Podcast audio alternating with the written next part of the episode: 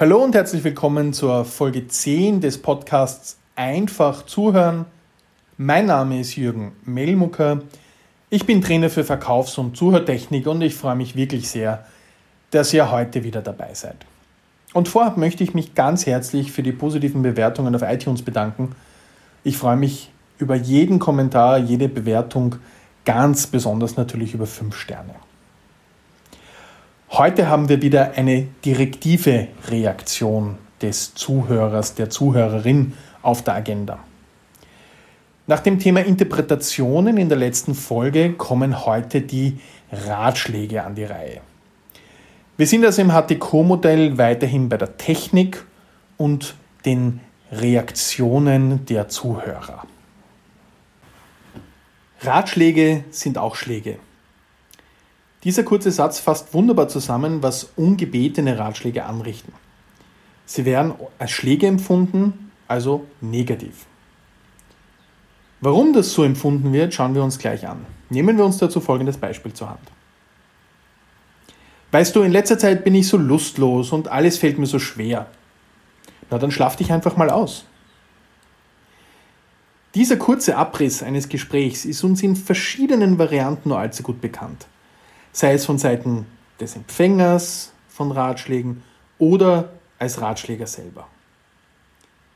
Wir geben sehr oft ungefragt gute Tipps und erhalten auch sehr oft eben solche. Oft ganz unbedacht und ohne jegliches negatives Ansinnen.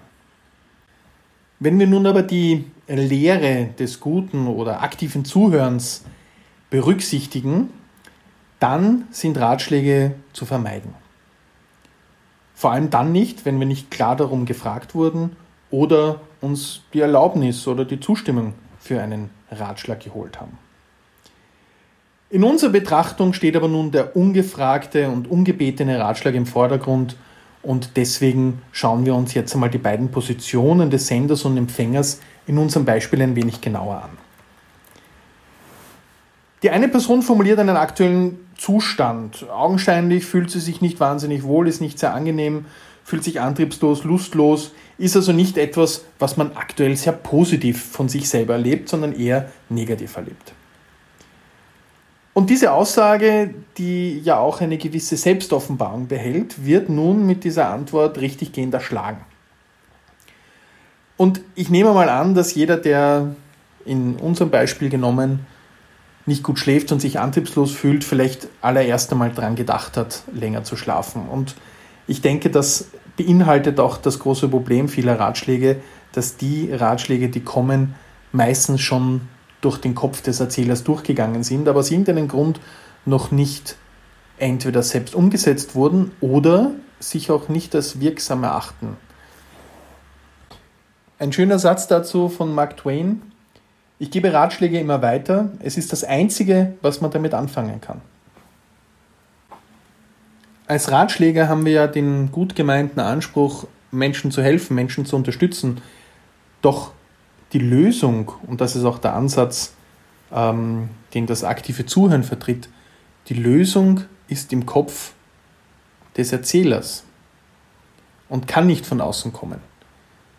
Wir alle haben eine unterschiedliche Realitätswahrnehmung, wir alle leben in unterschiedlichen Wirklichkeiten und so wie ich als ratschlaggebende Person meine Wirklichkeit erlebe, kann dies kaum mit der Wirklichkeit des Erzählers übereinstimmen.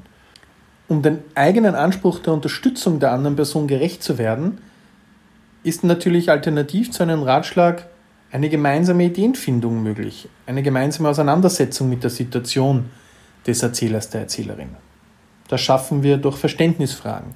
Das schaffen wir durch Paraphrasen, um Gedanken zu unterstützen. Das schaffen wir durch Formen des aktiven Zuhörens. Selten schaffen wir es durch Ratschläge, vor allem wenn die ungebeten kommen. Natürlich fragt der Gesprächspartner nach einer ganz konkreten Idee, nach einem Input, nach einem Ratschlag.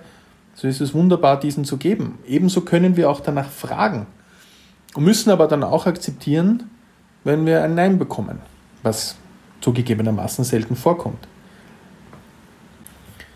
Wenn wir uns erinnern an die verschiedenen Grundpositionen und Haltung als Zuhörerin, dann ist das Ratschlag geben eher aus einer Ich bin okay, du bist nicht okay Haltung, weil wir in der Form agieren, zu wissen, was die andere Person braucht oder besser zu wissen, was die andere Person braucht.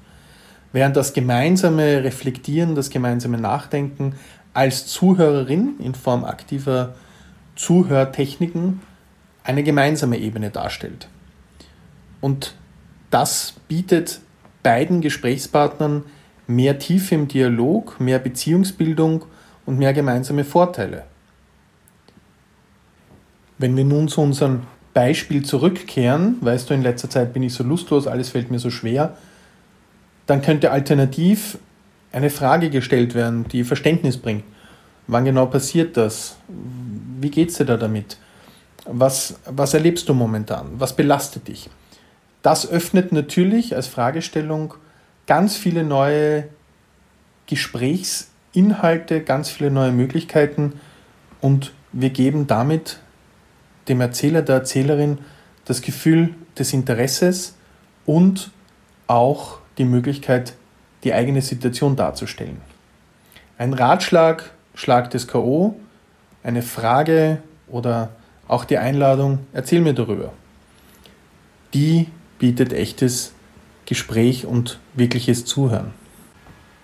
Ich möchte nun zum Abschluss alle einladen, die eigenen Ratschläge zu hinterfragen und sich selber zu beobachten, wann gebe ich ungefragt Ratschläge, wie oft kommt das vor und wie geht es mir, wenn ich mich für dieses Thema sensibilisiere, wenn ich Ratschläge bekomme.